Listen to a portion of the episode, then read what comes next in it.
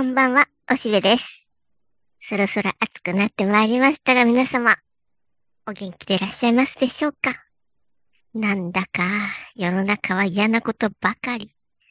なんか、滅びゆく世界を、呆然と眺めるばかりでございます。というのもね、なんか、名古屋の単館系の映画館とかが閉まってしまうとか、あと、大須あたりでもね、小さなコンサートとかライブとか開くような、そういうところがもうさすがに青い木と息だったのがもう、やっぱりダメっすって白旗あげるところが多くてね、なんか文化の多様性っていうのか、こう、小さなお楽しみをみんなで披露し合うような場所がどんどん潰れていってるって感じでね、もうダメっぽです。それにね、僕はもう今やっぱりもうテレビとか見るのが嫌なのがね、僕はほら、広島に長く暮らしていたろ？中学、高校、大学と広島だったんだよ。でね、もう広島サミットの画面をちらっとでも見るのがもう嫌。もうジンマシンがパパパパパって出てしまうほどの嫌さ。それはもう何？茶番がひどいし。それにね、ツイッター見ててもね、まあ流れてくる写真があるけど、それがもうなんかあらかじめ、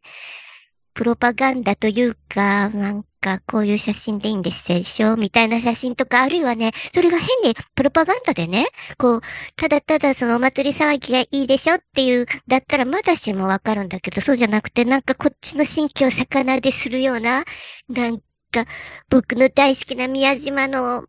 そんなところでちょっと失礼な感じの写真とか、そういうのわざと流してるんでしょって。なんかこっちの選挙を魚でしてこっちを疲弊させようっていう魂胆かっていう感じもするしね。もう全部合成じゃねえとか、もうバイデン何人目のこれバイデンなのとかね。まあでもまあかろうじてね、あの、ライアンさんが来てるね、あの、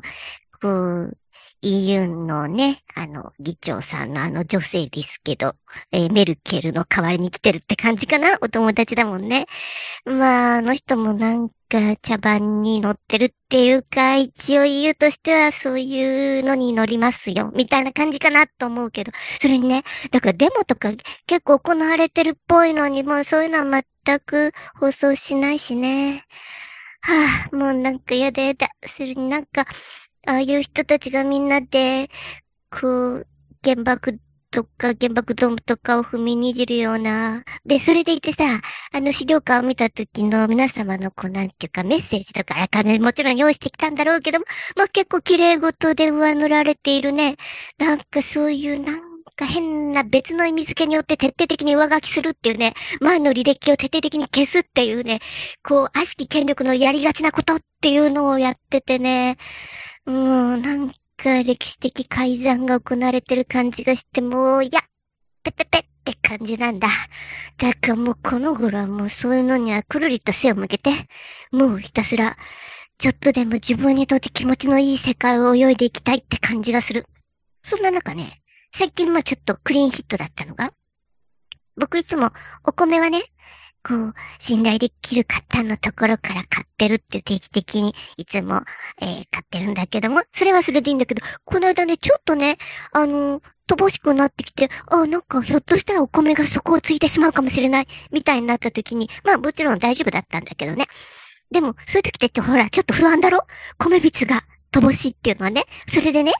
日頃からちょっととうっとりと見つめていた。僕は今一週間に一回岐阜に通ってるんだけど、岐阜のね、名鉄の下とかにあのスーパーがあるんだけどね。あの地方スーパーだけど、そこにね、いつもお米のところにね、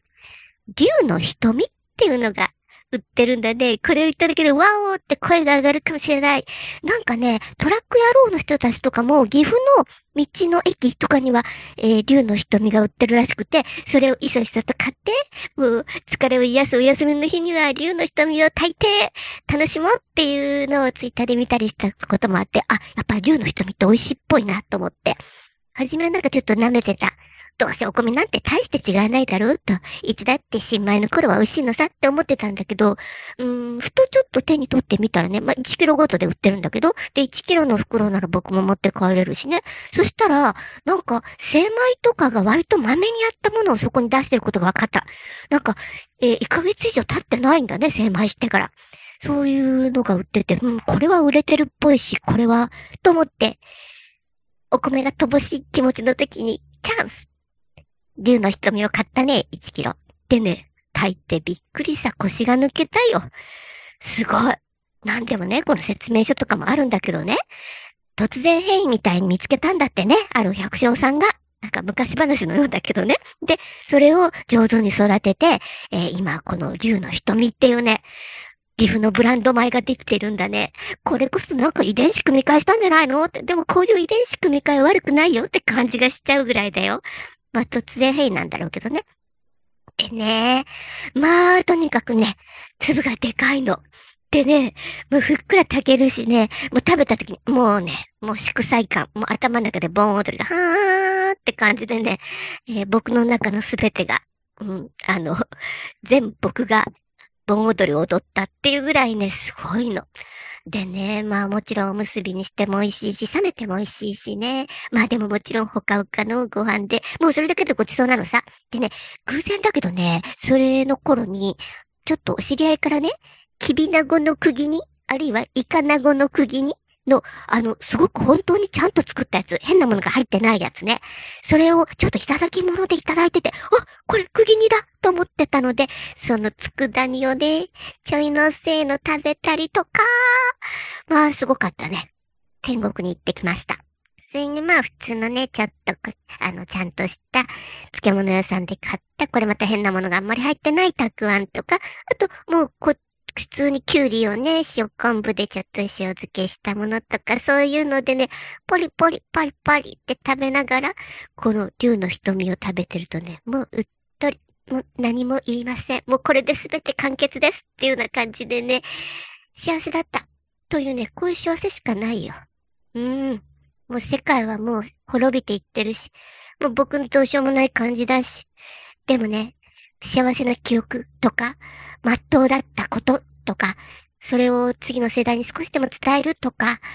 自分では忘れないようにするとか、いろいろ小さくできることはあるんで、それをせっせとやっているところかな。だから、ポッドキャストとかラジオとかは大いに聞いてるよ。でね、えっ、とね、ラジルラジルはさ、えっ、と、朗読をこの春からぐっと増やしてくれたんだけど、多分批判が多かったんだよ。朗読やめんなって言ったんだと思うんだけど、復活してて、それで朗読の時間っていうのをね、あのね、今、高村薫のね、えー、血を這う人、えっ、と、人々血を這う虫っていうのをやってて、すごい、すごい。もう本当に、こう、上川隆也くんがとても上手に朗読してて、で、ふとした時にね、なんかラジルラジルのその聞き逃し配信のところがあるだろ？あれでね、こう、ベスト10の3位とかに入ってて、あ、やっぱりみんな、これすげえ面白いと思ってんだ！っていうことが分かって、うん、ホクホクしてます。そんな風にね、もう手に入るだけの幸せを上手に使って、少しでも狂気に陥らないように。生きていきたいなって思ってる今日この頃です。というわけで、えー、おしべは